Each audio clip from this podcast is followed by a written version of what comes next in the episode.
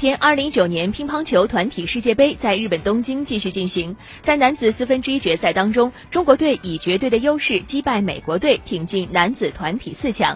在首场双打较量当中，中国队派出许昕和梁靖昆的组合对阵美国队的两位华裔选手冯一军和张开，以十一比五、十一比五和十一比零获胜。接下来两场单打当中，樊振东和梁靖昆都以三比零轻取对手，最终中国队三比零击败美国队。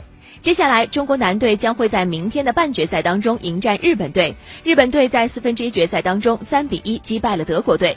而今天，中国女队将会在四分之一决赛当中对战美国队。